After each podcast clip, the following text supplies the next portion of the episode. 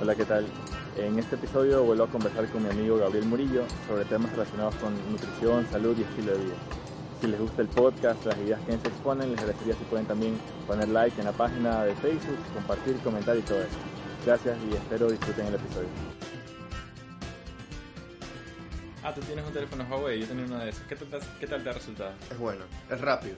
Ya. Fa, fa, fa, fa, pum. Y es- eh, tú puedes modificarlo mucho a tu gusto, ¿verdad? Más que el iPhone, por ejemplo. Me descargué una cosa que se llama MyFitnessPal. Ya. Funciona. Ya estamos bueno, grabando por si acaso. Chévere. MyFitnessPal, ¿y qué te hace esa nota? Es un app que te ayuda a contar calorías Ya. y a saber calcular tus macronutrientes por día y todo.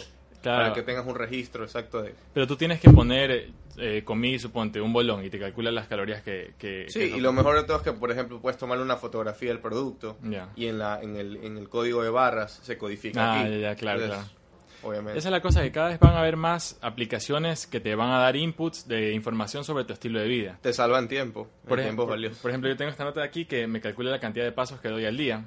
Y también, digamos, tú le puedes programar para que cada cierto tiempo, suponte, si pasas una hora sentado, te vibra, para que diga, loco, ya llevas demasiado tiempo sedentario, levántate y date una vuelta. Interesante. Eso, pero más que nada me lo compré porque me mide los patrones de sueño.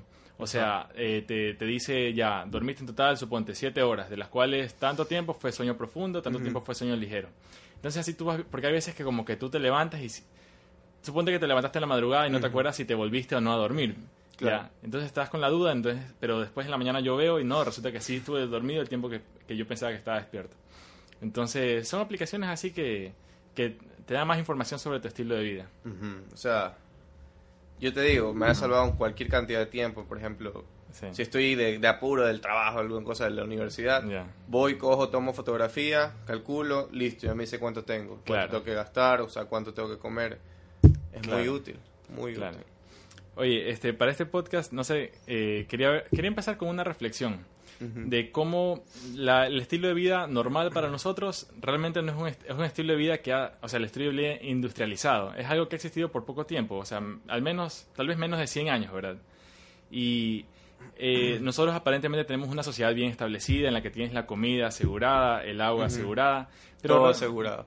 Supuestamente... Seguro pero- de vida, todo, Ya. todo en papel. hasta el momento que algo llega a pasar, Dios no quiere una catástrofe natural, por ejemplo, en el que se corte, supone, el suministro de agua y suministro de alimento. Ujú. Ahí te das cuenta que la sociedad realmente es una ilusión. O sea, aparentemente tenemos todo asegurado hasta el momento que algo llega a Hasta fallar. el momento que algo llega a fallar Ajá. y todo siempre falla en el momento. Claro. Como decía un amigo, un sabio dicho, Sí. todo es un error. Ya. Todo es un error. Las leyes de Murphy. Si algo puede salir mal, saldrá mal. pero, pero la cosa es que aparentemente ahorita somos personas civilizadas, pero es porque tenemos estas cosas de, so- de supervivencia, comida, agua y seguridad, vale la redundancia. Aparentemente civilizada. Pero en el momento en que se corta una de esas cosas y estamos en necesidad, se supone que las personas cuando están en necesidad son capaces de actuar de maneras que normalmente no actuarían. Maneras más creativas. Eso también, Más más, creativas, pero también, por otro lado, pueden ser maneras más agresivas. O sea, en Más el momento en que le falta comida, por ejemplo, a tu familia, Ajá. uno es capaz de hacer cualquier cosa con tal de que la familia no sufra de esa manera. Claro. Entonces estás hablando de que alguien puede, no sé, cuando hay, suponte, los tsunamis y estas cosas, la gente se mete a las tiendas de comida y loot, ¿cómo es el verbo en español? Eh, cuando Eh, roban las cosas. Cuando roban las cosas. Ajá. Entonces tú tienes personas que son aparentemente civilizadas Ajá. hasta el momento en que se les corta algo del, en la pirámide esta de la pirámide de necesidades de Maslow. que de- te acuerdas que en la base de la pirámide están las cosas básicas de necesidad fisiológica como comida, como agua. Como comida y como Ajá. agua, claro. Entonces, no sé, o sea, sí, sí creo que sería bueno, tal vez en un futuro, que las personas eh, sean eh, autosuficientes. Por ejemplo, que uno aprenda a sembrar sus propios cultivos. Por. Exactamente. Por ejemplo, Ajá. una idea que yo tengo, una idea Ajá. que es muy buena, y ya se está implementando, creo, en ciertos edificios, en algunas Sí. partes del mundo, en las Sí. ciudades principales, Sí. son los tejados Sí, orgánicos, Sí. las casas con huertos orgánicos, claro. donde la familia simplemente tenga que botar la semilla, o sea, es tan sencillo como poder botar una semilla, Sí. regarlo diariamente como la gente riega su jardín, Sí. solamente que tienen su propia eh, su propio lugar donde poder cosechar sus propios Claro. alimentos y ellos mismos cocinarlos, Claro. lavarlos. Claro, y estás hablando de que son personas que hasta cierto punto son autosuficientes porque saben cómo conseguir su propia comida. Exactamente, se vuelven muchísimo más autosuficientes. o sea, Claro. no tienen que depender de hacer una cola en el supermarket o algo, sino Claro. que simplemente salen al patio, cortan a la cocina. Y yo pienso como que cuán diferentes somos los humanos actuales de los humanos de la prehistoria. O sea, antes todo el mundo sabía... Totalmente diferente. Em- empezando porque tenían que tener capacidades físicas para poder cazar la comida y recolectarla. Claro, supervivencia. Ajá, ahorita en el siglo XXI tenemos los trabajos cerebrales, en el que tú no sabes necesariamente cómo hacer cosas de supervivencia, pero cosas abstractas de computación, tecnología, sí sabes hacer. Claro. Pero para mí sí sería como que de eh, movilizar a la sociedad a un sitio más balanceado, en el cual, por ejemplo, ahorita la mayor parte de la gente no es que sabe, no- yo tampoco, no es que entendemos cómo es que funciona la tecnología, el wifi y el internet. Sí sería bueno que se aumente el conocimiento en ese tipo de cosas para que la gente al menos entienda o todos entendamos hasta cierto punto cómo es que funcionan estas cosas que son parte de nuestro día a día. Claro. Ajá.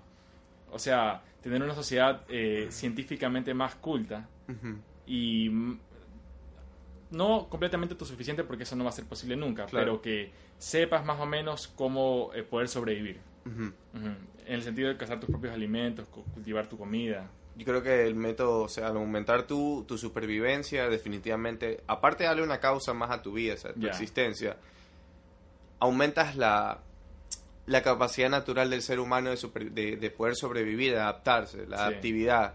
Estimulas al ser humano para que sea más creativo en todas Sí. las maneras posibles. Hay una, infini- una infinidad de cosas, o sea, ¿qué te puedo decir? La creatividad es un patrón que tiene que desarrollarse más en el ser humano y no se estimula tanto en los colegios y en las universidades. Claro, porque ya tienes todo dado. Pero es verdad lo que dices, o sea, a veces la, la creatividad... La necesidad genera creatividad y la creatividad genera más inteligencia. Claro. Entonces, claro, o sea, es una cosa de que, de, de, eh, que la necesidad, como tú dices, te hace ver nuevas maneras de cómo poder resolver los problemas que tienes. Ujú. Mientras que si te dan todo resuelto, no tienes, estimu- no tienes estimulación de por qué superarte. Claro. Ajá. Y sí. Y, y, y no sé, pues, o sea, sí me hace pensar en eh, que todo esto está haciendo más fácil por la difusión de información. O sea, Ujú. si tú, yo por ejemplo, sí estoy interesado, por ejemplo, en cultivar mis propias frutas, vegetales. Claro. Ya. Y ya hay más facilidad de información porque tú te puedes meter en YouTube y ver cómo plantar tal cosa. Literalmente al abrir Google tienes literalmente el universo en tus manos. Ajá. Y ya solamente es de la persona ser proactiva y buscar esas cosas que, quiere, que quiere llenar. Y como Que es algo que creo que le falta un poco a nuestro país. Ya. Yo creo que tiene que haber esa, esa exploración propia como la que tiene un niño. Claro. Esa curiosidad de saber qué hay más allá, sa- saber qué hay más allá de nuestro país. Claro. Considero que somos muy nacionalistas. Ya.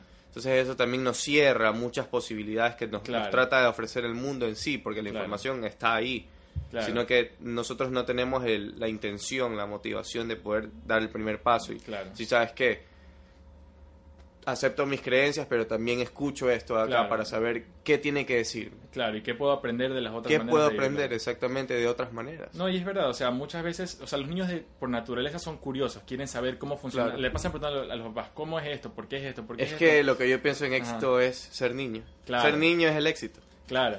Pero muchas veces a estos niños que preguntan mucho, ya, no sé si los papás tal vez no tienen mucha paciencia, pero le dicen, ya no preguntes tanto, ya no". No. O sea, de cierta manera se les corta esa curiosidad porque... Que es algo que veo mucho en las Ajá. calles, que cuando un padre quiere, hace- o sea, dice, no, pero ¿por qué preguntas por qué la pelota es roja o por qué la hormiga se subió? Claro, Porque es culpa del padre no darle una respuesta. claro. Es culpa en parte del padre por no darle una respuesta certera que haga que el niño razone y reflexione acerca de ello. Muchos padres nomás los callan. Muchas Es veces, error. muchas veces puede ser porque los padres tienen eh, obligaciones, por ejemplo, del trabajo, Ujú. ya que tal vez no tienen todo el tiempo disponible para, para sus hijos. No es el mejor de los casos, pero es, la- es lo que se presenta en la sociedad actual. Claro. Entonces yo sí creo que sí falta, en términos generales, que los padres pasen más tiempo con los hijos de uno. Por supuesto. Porque, Uy. porque, por ejemplo, o sea, pu- puede ser que haya niñeras que son muy buenas, ¿ya? Pero otras no lo son. Y tú estás hablando de que a qué persona le estás encargando el desarrollo del cerebro de tu hijo en las primeras etapas de su vida. Exactamente. Cabe, es de verdad. Va a eso. Porque tú sabes que los niños aprenden como esponjas de lo que ven. O sea, De lo que ven, de lo la- que sienten, claro. si, o sea, si ven una persona con una actitud mala, ellos están absorbiendo y están tomando eso como parte de la personalidad que ellos están desarrollando. Y ya cuando sean mayores van a tener esos rasgos de personalidad sin, sin saber realmente por qué son así, sino Claro. porque estuvieron expuestos o sea, si- en, en etapas en las que todavía no desarrollas el pleno conocimiento de la conciencia. Pero igual todo vas grabando en tu subconsciente. Entonces, esas primeras experiencias van formando tu personalidad por el resto de tu vida. Por sí creo- supuesto. ajá, yo sí creo que hay que ser muy, eh, muy tal vez no riguroso, pero sí ver a qué men- a quiénes expones, o sea, qué exposiciones permites que tus hijos tengan en los primeros años de su vida, porque eso forma, forja su personalidad. Realmente el- los primeros años, del, Ujú. toda la, la verdad es que toda la vida, pero los primeros 15, 10, 5 años, Sí, el niño realmente depende de una mente que lo estimule, o sea, incluso estimule su espiritualidad, lo va a creer en, en que hay un Dios. O ¿Qué sea, te parece eso? ¿Qué temas debería dársele en tema de espiritualidad a los niños? O sea, yo no sé hasta qué punto... Yo creo sinceramente, Ajá. obviamente, sabemos que no, no tenemos... Ajá. No, no es que no estamos en contra de, no estamos en contra de la religión, de ninguna religión, pero... Y a la vez no somos ateos, pero creemos en una existencia superior, Ya. en un Dios. Claro. Pero yo creo que exactamente ese término, explicarle al niño y hacerle entender que existe una fuerza superior, que podemos llamarla Dios, que eso es lo que eso es algo que creo que tienen que generar mucha conciencia en los Sí. niños, o sea, es algo primordial Sí. en un infante. Claro, y, y bueno, explicarles que yo creo que al final, si la religión te hace ser una mejor persona, o no necesariamente la religión, sino cualquier ideología, porque también hay gente... Claro, que- cualquier tipo de ideología o pensamiento. Ajá, por ejemplo, los budistas, que no se consideran parte de una religión, pero sin embargo son una filosofía bajo, bajo la cual uno puede vivir la vida. Ya, o sea, eh, estar al tanto de que si es que una ideología es positiva para, para el desarrollo personal, yo creo que al final termina siendo una influencia positiva. Eso si es que no llegas al, al punto de tratar de imponer esa ideología sobre otras personas. Exactamente. Ajá. O sea, tratando de si el niño pregunta, estimularle, decirle, ¿sabes qué? Mira, si esto aquí es por esta razón, o por ejemplo, le sucedió esto a esta persona es porque a lo mejor es esta razón. Claro. pero a la vez también dando un trasfondo que sí hay un ser espiritual, o sea, detrás de todo esto, Claro. que es el que comanda estas leyes, en Claro. sí, estas órdenes. O sea, yo creo que, o sea, ¿cuáles son serían los orígenes de la religión? Para mí, antes que no haya tanta difusión de información, la única manera de tratar de guiar a la sociedad para que no cometa cosas erróneas era diciéndole, mira, aquí hay una lista simple de cosas que no debes hacer. Exactamente. Ya. Y como- Claro, y ese como- es el origen. Ajá, entonces, tal vez eso no se aplique, o sea, es una manera fácil de direccionar a la sociedad, pero en un tiempo en el que vivíamos en pueblos pequeños donde probablemente la única persona que sabía leer era el sacerdote. Claro. Ya. En- pero ya los tiempos no son así, o sea, ahora tú ya no tienes que taparle los ojos a alguien y decirle sigue por este camino, sino que las personas pueden exponerse a todas las ideas, toda la información que hay en el Internet y según eso formar su criterio. Claro. O sea, ahora esto de que no hagas esto porque te vas al infierno ya no es una, una respuesta suficiente para la edad o la época actual en la que vivimos. no lo es. No lo es y creo que no lo ha sido desde hace mucho tiempo, de hecho. Ya, O sea, el concepto de saber, por ejemplo, cuando yo era niño, sí. A mí me decían algo que me parece muy interesante y es algo que creo que influye en, la carrera que yo sigo, que es nutrición. Es que me decían, yo preguntaba este, a mi hermano mayor, ñaño, ¿cuántos años voy a vivir? ¿O Mm. cuántos años vive el ser humano? Mm. Y me hacía muchas preguntas de este tipo, siempre me preguntaba estas cosas. Sí. Y hasta la fecha me las sigo preguntando. Y él me da un número exacto, 100. ya. Y yo decía, pero ¿cómo todos los seres humanos viven 100 años? No tenía, no entendía cómo exactamente que todos morimos a los 100 años. Ya. cómo, o sea, uno se va haciendo esas preguntas que son preguntas, de hecho, las, tal vez las más importantes. Y me di cuenta que a lo que voy, a lo, a- o sea, cuando voy creciendo me doy cuenta que los seres humanos mueren a edades mucho más tempranas. Ya. 70, 60, 80. O puede, Uno. que, o puede que vivan, o puede que no, o sea, puede también que estén muertos en vida, viviendo una vida que no los satisfaga. Exactamente. Eh, Biológicamente, o sea, hay maneras de estar muerto diferentes, espiritualmente muerto. Sí. Hay muchas formas de estar muerto, pero yo me refería, claro, a la parte biológica y la parte de la parte biológica muy interesante la parte espiritual, Sí. que es verdad, o sea, hay muchísima gente, hay literalmente millones de personas que no son conscientes aún Sí. de qué es el regalo de la vida, qué es la vida en sí, Ujú. no se preguntan ningún, o sea, no tienen interés en sí, o sea, Claro. solamente prefieren dormir, comer, no sé. Supongo que por eso también aumenta tanto la obesidad, ¿no? No sé. Claro, justamente eso. Por que- la búsqueda falsa de la felicidad, por la búsqueda de tal vez de placeres la momentáneos. complacencia. Placeres momentáneos, pero que realmente no es que te enriquecen como persona, sino que te anestesian por un momento para que no sientas el vacío. El vacío que- existencial. ajá, de que chuta, tengo un tiempo de vida limitado. Luego de la muerte yo no sé qué hay. Entonces, ese es la ese es como que el aguijón que está en la conciencia de todos los seres con- conscientes, valga la redundancia. O Exactamente. sea, se supone que lo primero que una mente consciente eh, entiende que existe es la propia inmortalidad de esa mente. O sea, por ejemplo, un, un, perrito, hasta cierto punto es consciente de los olores, las sensaciones, pero no tiene ese concepto de en un futuro yo ya no voy a estar porque soy un ente biológico que se va a morir. Exactamente. Eso es algo que hasta donde sabemos solo algunos animales como los humanos y no sé si los delfines o los elefantes sepan. Pero que ese, ese, esa noción de que algún momento va a terminar mi vida es una fuente de ansiedad intrínseca al ser un, de ser un ser consciente. Intuitiva. Ya. porque, por ejemplo, un animal, yo creo que un animal sí puede intuir cuándo puede morir. O sea, sí puede saber, porque, por ejemplo, los animales predicen y saben y conocen eh, hechos, aparte de hechos sobrenaturales que se han reportado, conocen también sobre cuándo van a haber, por ejemplo, huracanes, terremotos, catástrofes en general. Claro, que... Y cambian su patrón de conducta muy interesantemente. Se, ha estudiado incluso en el, en el cambio del iris. Por alguna razón el iris cambia.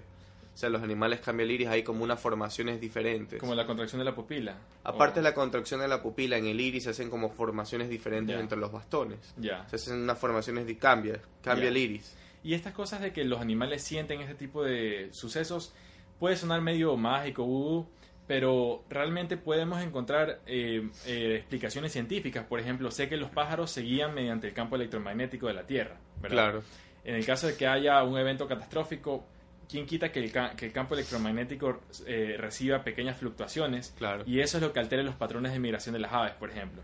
Entonces, o esto de que los perros pueden sentir presencias hasta cierto punto sobrenaturales. Sobrenaturales, o los gatos. Ya, tal vez sí tengan ellos eh, capacidad para sentir o percibir cosas que nosotros no percibimos y por eso nosotros decimos, ah, es una, es una tendría, cosa ¿sabes que tendría sentido eso porque si el ser humano puede ver la vida de una perspectiva, o sea, de varias perspectivas, el los animales no pueden ver la misma perspectiva, tendrían que ver de otro tipo de perspectiva. ¿Y cuál sería el otro tipo de perspectiva del que nosotros no podemos ver? Sería otros seres, catástrofes, problemas, o sea, cosas de otra dimensión. O sensaciones, por ejemplo, con los perros que tienen el sentido del olfato muchísimo, muchísimo más desarrollado que nosotros. Ellos perciben cosas que nosotros no. Claro. Tal vez... Eh, o tal vez con esto del lenguaje corporal, que tú a veces, sin que alguien te diga algo, tú por sus microexpresiones más o menos puedes tener una sensación de Creo que fue Albert Einstein el que dijo, no juzgues a una persona por lo que dice, sino eh, obsérvala y entiéndela. Por cómo, por, cómo, actúa. No, no, por cómo actúa, cómo, cómo se comporta. Y es verdad, por ejemplo, cuando yo estoy y entro a la fila de un banco o algo, y estoy en una situación normal en la que estoy solo, por ejemplo, y voy a hacer una transacción o algo, me doy cuenta en la fila por microexpresiones corporales, nadie mm. tiene que decirme nada, que qué está sucediendo. O sea, una, yo creo que una persona, el ser humano de hecho está a punto, o sea, va evolucionando directamente hacia ese sentido, hacia ese sentido de la comunicación por medio de energía, la comunicación por medio de, de comportamiento, de expresiones. Claro. Ese creo que sería el mejor, porque ese fue el nuestro primer lenguaje. Claro. Claro. Es nuestro origen. Incluso como el esto del lenguaje corporal, por ejemplo, cuando alguien está avergonzado, se sonroja, ¿verdad? Se sonroja. Eso es algo no verbal que te hace entender, ah, esta persona siente vergüenza por lo que lo acaban de descubrir o que dijo algo inapropiado. Pero es una interacción social que te permite hasta cierto punto perdonar la actitud inapropiada de esta persona porque estás viendo que siente vergüenza al menos. Exactamente.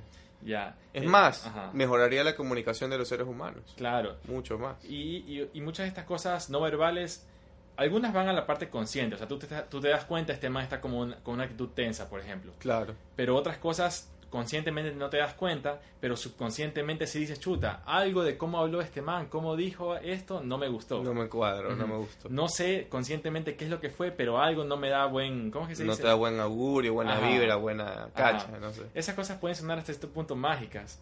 Pero tienen un sentido. Pero, y también pueden tener una explicación científica que nosotros todavía no sabemos cómo comprobar, pero que a medida pero que, existe y con a medida que pase el tiempo se podrá descubrir. Podremos descubrir, claro.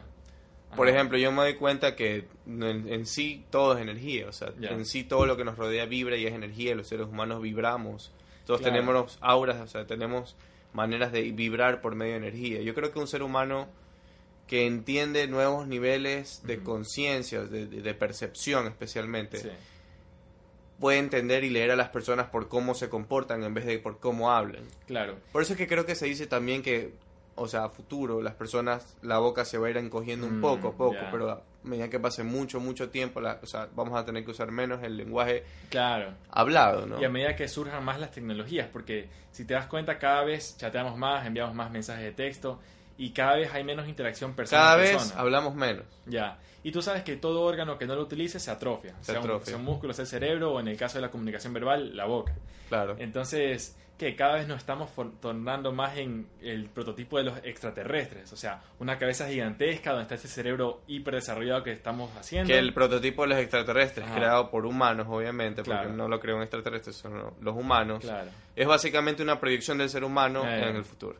Claro. O sea, cada vez. Porque digamos, tenemos el espectro que empieza por antes de los humanos, que éramos prácticamente simios, ¿verdad? Prácticamente. Tenemos el cerebro más pequeño, pero teníamos mucha más fuerza física.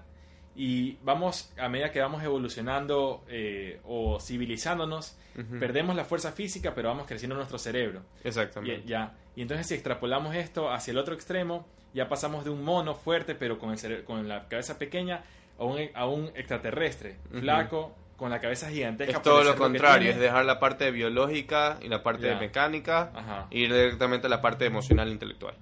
Claro. Prácticamente.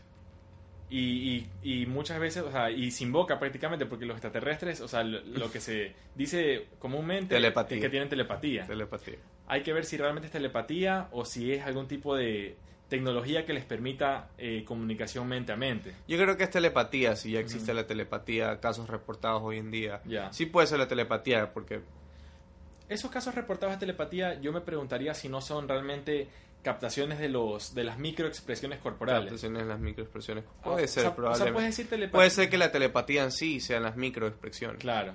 O sea, saber lo que está pensando alguien, no porque lee sus pensamientos, sino porque viste... Entiende el cuerpo, Ajá, entiende. entiendes la disposición que tiene su cuerpo, su postura, la mirada que puso. O sea, una mirada maliciosa, una mirada de amor. O sea, claro, la mirada y la mirada lo dice todo. ya. Como tú dices, la, la puerta del alma, los ojos. la puerta del alma, los ojos. Y también la puerta del cerebro, porque...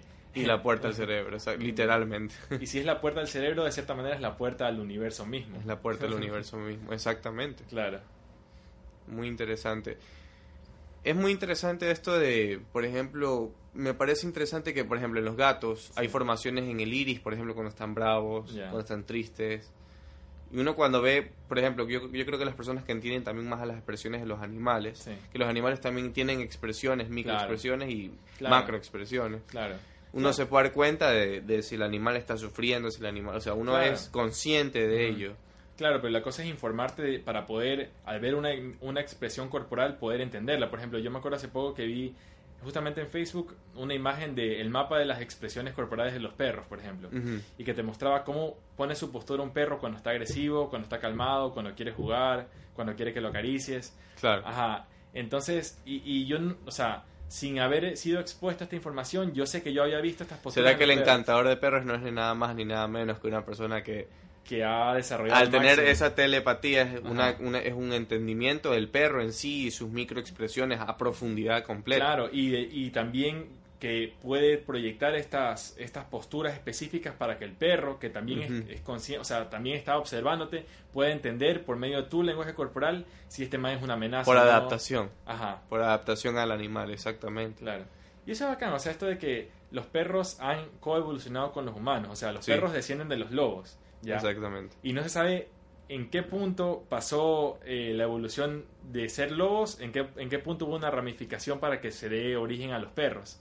Pero lo que se presume es que poco a poco se fueron ah, eh, domesticando. Eh, tribus de lobos, por ejemplo, de una tribu de lobos se cogía el menos agresivo. Claro. Y a ese menos agresivo se le daba comida, entonces este perrito empezaba a estar cerca de la gente. Y supone que eran dos perros, un macho y una hembra, se aparean los- las crías de estos lobos se crían con los humanos y con el paso de generaciones cada vez estamos seleccionando nada más a los lobos más pacíficos, Más pacíficos. más pacíficos, más pacíficos y con el paso del tiempo se fueron convirtiendo en perros. Entonces, eso me parece interesante, o sea, cómo- Adaptación biológica. y simbiótica porque nosotros, o sea, el perro se beneficia en el sentido de que nosotros le damos eh, comida y le damos Mutualismo. refugio. Pero nosotros también nos beneficiamos porque el perro de cierta manera cuida la tribu mientras es de noche. Sería un mutualismo. Ajá. Claro. y ayuda también a la cacería y todo esto. Entonces, es como el humano va formando simbiosis con diferentes tipos de vida, sea un perro en este caso, o sea la tecnología, que muchas personas lo consideran un nuevo tipo de vida, Claro. de conciencia que está surgiendo. Claro. Y cómo nosotros nos vamos haciendo una simbiosis beneficiándonos de Es la teoría, o sea, también toca el tema de la teoría de la hiperconciencia, Ya. de cuando un ser humano despierta más su awareness, o sea, su, su entorno, Sí, se da más... Pero ¿por qué sucede este fenómeno? Esto es lo interesante. ya. Cuando una persona se abre mentalmente a nuevas ideas y nuevos conceptos, Sí, es mucho más sensible a la naturaleza en sí, es como si la Sí. naturaleza lo llamara y le diera las respuestas. claro, No es nada más ni nada menos y es algo que yo creo en este día. La Tierra nos necesita cada vez más. ya, Cada uno, cada ser humano se está dando cuenta y despertándose Mm. y reuniéndose entre sí claro, para poder despertar la conciencia en ciertos, claro. en, en muchos temas de hecho que hay que ayudar a la Tierra, por ejemplo, en todo esto, lo que ya hay conciencia, por ejemplo, animal, conciencia Ujú. de los ecosistemas, lo que son incendios forestales, todas Claro. estas cosas. Y Claro. sí es verdad, los, los gobiernos siguen, ignor- siguen en el, en el problema del dinero y todo esto, mientras no se Claro. dan cuenta que la Tierra se está destruyendo. Y algo que me decía un amigo, me decía, es verdad, el, el ser humano está acaparando más parte de la Tierra ahora y debería ser... Y él me dio, la- me dio una solución, que es una solución, bueno, no es una solución porque no creo que la puedan hacer. Pero es un paso reducir, reducir la mitad o el tercio de la población mundial, reducirla a la mitad. Claro, Eso ayudaría a que la naturaleza se vuelva a poner en sincronía con el ser humano. claro. O sea, dejar este paradigma de crecimiento infinito en un planeta donde los recursos sí son finitos. Sí, son finitos, son finitos. Ajá. Entonces, Eh, claro, y me parece bueno lo que tú dices de la expansión de la conciencia. Eh, una idea de- que escuché que era que una vez que la conciencia se expandió, o sea, que te expusiste a nuevas ideas, esa conciencia no puede volver a ser la misma. No puede Porque ya creció. porque ya creció. Y de cierta manera es lo que estamos haciendo con este podcast, o sea, es, eh, di- es difundir ideas que de cierta manera van a, hacer que la, van a hacer que la sociedad o la gente que escucha esto tenga aportaciones nuevas a... a- Contribución, claro. Ajá, o sea, esto es entretenimiento, pero entretenimiento que te aporta para tu crecimiento personal, para el desarrollo de tu cerebro, etcétera. Claro. Y yo creo, que, yo creo que cada vez como sociedad nos vamos a ir alejando más de en- el entretenimiento burdo, un reality show que no te aporta en absolutamente nada más que hacerte perder el tiempo, a un entretenimiento cultural, o sea, un Cultural. Un, entretenimiento que enriquece a la sociedad. Que estimula el cerebro, de cierto. Ya. Claro, porque por ejemplo, hay algo que. Y yo no me gusta hablar, pero, o sea, no me, no me gusta dar nombres, pero por ejemplo, hay ciertos programas de televisión nacional que realmente tienen literalmente embrutecido a nuestra Sí, nación, sí. a nuestro país. Porque son programas que no aportan, no tienen un fondo en el que tú puedas ser creativo y pensar Claro, qué hay detrás. Por Claro. ejemplo, son solamente programas en los que se ven a personas luchando entre sí o, o programas de este estilo que Sí. no, no permiten generar nueva creatividad, no estimulan la mente. Entonces, claro. ¿qué podemos esperar de los televidentes? Claro, pero muchas veces yo creo que es porque eso es lo que es, lo que hay y no sabes qué más esperar, o sea, no hay cómo comparar, digamos, alguien que solamente ve televisión, no maneja internet, nunca ha salido, suponte, no ha viajado mucho, lo que sea, no tiene una idea de cómo pueden ser las cosas de otra manera. Entonces, para ellos lo normal es lo que han visto en su entorno. Exactamente, pero si viajaran sería otra historia. Claro, o si se expusieran a... Y algo que te quería Ajá. comentar que me Ajá. parece muy interesante Ajá. es esto de viajar, poder viajar a otros países, poder Sí. conocer culturas totalmente diferentes a la Sí, tuya, sí. realmente tiene un impacto en la conciencia. Claro, te expande completamente porque estás viendo que ya tú tenías una manera como vivir la vida que era la que también enseñaba en tu sociedad. Pero te das cuenta que no te un vas a- modelo estructurado, sistemático. Ya. Y vas a otro sitio donde la cultura, la parte social, o sea, incluso las cosas que son socialmente aceptadas y las que no, son completamente distintas. Y es cuando chocas o no chocas. Cuando puede ser que te choque, pero yo creo que el ser humano es muy adaptable. o Es sea, muy adaptable, al- sí lo de- es. el- con el paso del tiempo igual vas a ir aceptando el hecho de que bueno así donde yo de donde yo vengo la vida se vive de esta manera pero veo que acá viven de otra manera y les va bien incluso puede que tengan bueno Incluso puede ser que les vaya mejor. Eso también es una cosa o sea se supone que de las culturas lo que lo que debes hacer es aprender lo bueno y reconocer lo malo lo bueno Claro. para, para aportarlo a tu manera de vivir Ajá. y lo malo bueno o sea todas las culturas tienen cosas positivas y Y negativas negativas, claro. Claro. Todas. Pero yo sí creo que mientras, mientras te expones a más información, tienes mayor capacidad para, mayor criterio para Mayor discernir criterio, claro. qué es lo que está bien, qué es lo que está Para mal. discernir, exactamente. Entonces yo sí creo que, volviendo a esto de las religiones, yo creo que la religión no debería decirte, no, no escuches a, estos, a otras, estas otras Porque religiones. si no, no tendría sentido. ¿Por qué Ah. haría eso? O sea, ¿por qué tendría que optar por prohibirte algo? Claro. Porque prohibir no es amar, no claro, es amor. Claro, Y el principio fundamental es el amor. claro, Entonces, da mucho que pensar. claro. Entonces, sí, o sea, yo, yo sí creo que Y, y- y con esto de el, el- el entretenimiento que te aporte con valor cultura- cultural, sé que hace poco aquí en Guayaquil hubo una, la primera marcha, al menos que yo he escuchado, contra la televisión basura. Sí, Ya. yo también escuché eso, me pareció muy interesante de hecho que exista acá. O sea, estás hablando de que por primera vez hay las primeras erupciones de una protesta social en contra de este paradigma En antiguo. contra de este paradigma antiguo que de paso es un tabú. Ya, que cualquier cantidad de tabúes existen, es Claro. increíble. Por eso es que cuando una persona aquí hace algo que es completamente es catalogada de loca, Ya. directamente porque está siguiendo un patrón completamente diferente al que todo el patrón es igual acá, Claro. o muy parecido entre las personas. claro. Por ejemplo, la forma de hablar, la forma de comer, claro. cómo dirigirse a alguien, la educación. Claro, o la manera como te desarrollas profesionalmente. Claro, y con esto que dices, había una propaganda de Apple muy chévere, vieja también, que decía eh, más o menos como que solo las personas que están suficientemente locas para creer que pueden cambiar al mundo son las que realmente terminan cambiando al mundo. o sea, el, el- el común denominador de la persona tal vez no va más allá, pero en esta población siempre hay una que otra persona que busca más allá del- Busca más allá. Ajá, y que Es como cuando dicen le ves la quinta panta al gato. ya, Eh, y le ves la quinta, la sexta, la séptima y la octava que al puede gato. ser para algo positivo o algo negativo. Exactamente. Claro, va para los dos lados. Pero en el momento que le ves la quinta pata al gato en un sentido positivo, puede ser que otra gente te vea viendo el mundo de esa manera y diga, chuta, tal vez yo también puedo empezar a, a ver, a ver cosas nuevas. No yo estoy necesariamente- seguro, yo estoy seguro de que hay mentes que pueden ver cosas que simplemente otras mentes no pueden ver ni nunca podrán ver. Claro. Y hay mentes que realmente pueden ver cosas que necesita la sociedad, pero son Claro. mentes que pueden tener dos caminos, usarlo en el bien como Claro. responsabilidad o ignorarlo. Y el momento de ignorarlo ya sería un crimen, O usarlo para el mal eh, expresamente. O sea, ya- ya Expresamente. estás hablando de una persona torcida. una persona torcida que sea capaz de hacerle daño a una sociedad. Claro.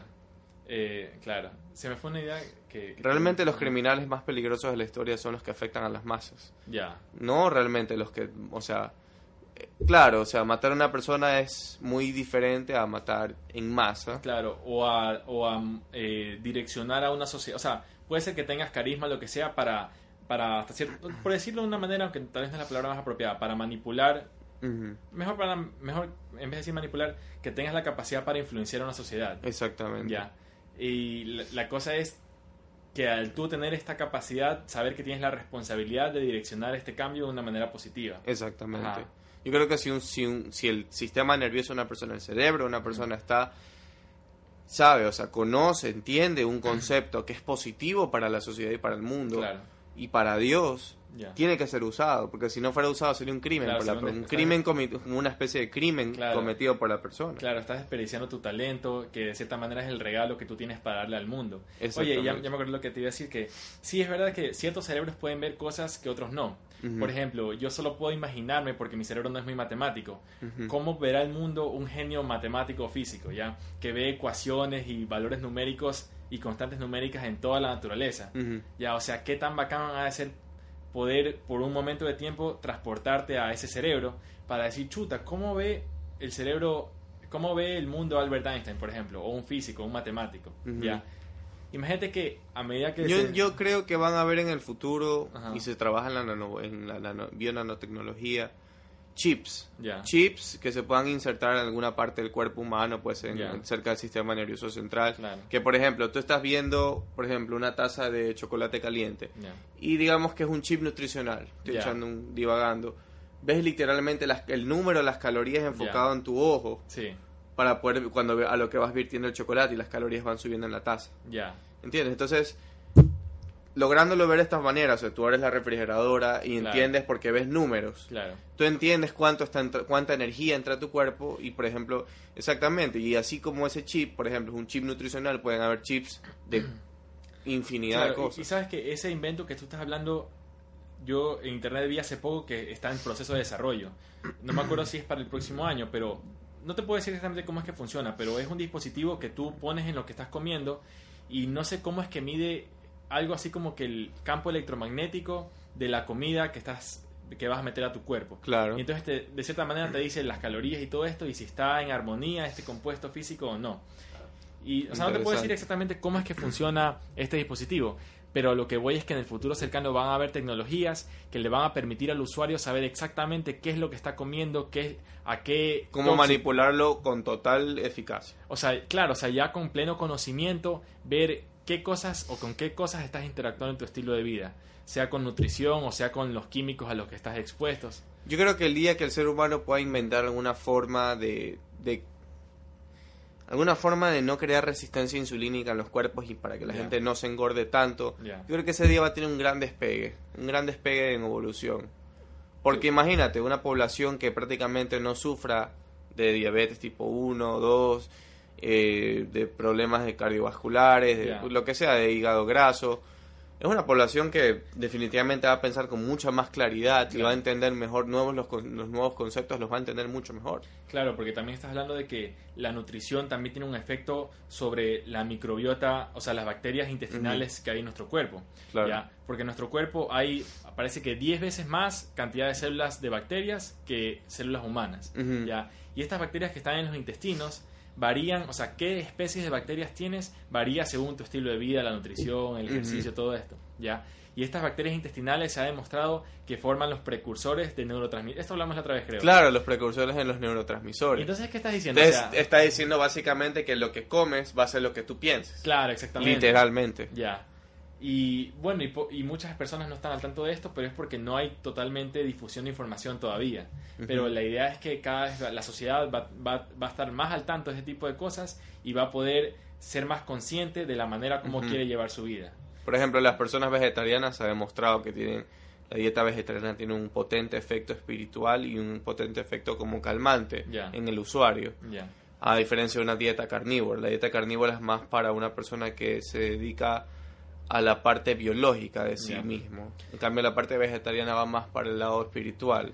Claro, y también yo creo que es por ciclos. O sea, puede ser que haya momentos en tu vida en el que estés en actividades eh, muy catabólicas, en que necesites carne, por ejemplo. Que necesites carne. O necesites ese... Claro, depende del ciclo de tu vida. Hay momentos en los que a lo mejor tienes la, la cantidad necesaria de nutrientes, no, no, estás en tanto catabolismo, sino que estás en, ya en anabolismo. Claro. Y no necesitas necesariamente comerte un kilo de carne, dos kilos de carne, sino tener una dieta alta en proteínas vegetales. Claro. Igualmente yo realmente no creo mucho en la celulosa, de lo que he aprendido en nutrición. No tiene sentido, o sea, consumir algo que el cuerpo realmente no, puede, no sabe cómo digerir. Es como ir en contra de la naturaleza. Claro, y y nosotros creemos que podemos hacerlo y que no va a pasar nada, pero realmente no estamos al tanto de todos los efectos que va a tener en nuestro cuerpo, porque tú sabes que el cuerpo es una cosa holística integrada, en el que si tú afectas un sistema, van a haber repercusiones en todos los en demás todos los sistemas. Y no solamente en los sistemas de tu cuerpo, sino que en los sistemas externos a tu cuerpo, por ejemplo, en tus relaciones interpersonales. Sí, por supuesto. O sea, la manera como tú interactúas con tu familia, con tus amigos, también va a, estar en respuesta a la manera como tú vivas tu vida, cómo te alimentes, cómo te ejercites o no te ejercites, cómo, sea tu calidad del sueño, todo esto. Exactamente. no sé si ha demostrado, pero he, visto estudios en los que probablemente el, consumo excesivo de carne roja tal vez tenga alguna incidencia en la agresividad del ser humano. Ya. En su manera de ver el mundo. Claro. O sea, bueno, y también estás hablando de que la carne roja es mucho más pesada de digerir, o sea, te consume más energía. Porque tú sabes que la digestión ocupa gran porcentaje. Gran porcentaje, claro, del metabolismo Ajá. Y entonces, si más porcentaje de tu. O sea, esto es una idea que tengo, que si más porcentaje de tu energía va a la digestión, menos porcentaje de energía va a tus funciones cognitivas superiores, o sea, la toma de decisiones, la. Eh, la inhibición de impulsos. Inhibición de impulsos.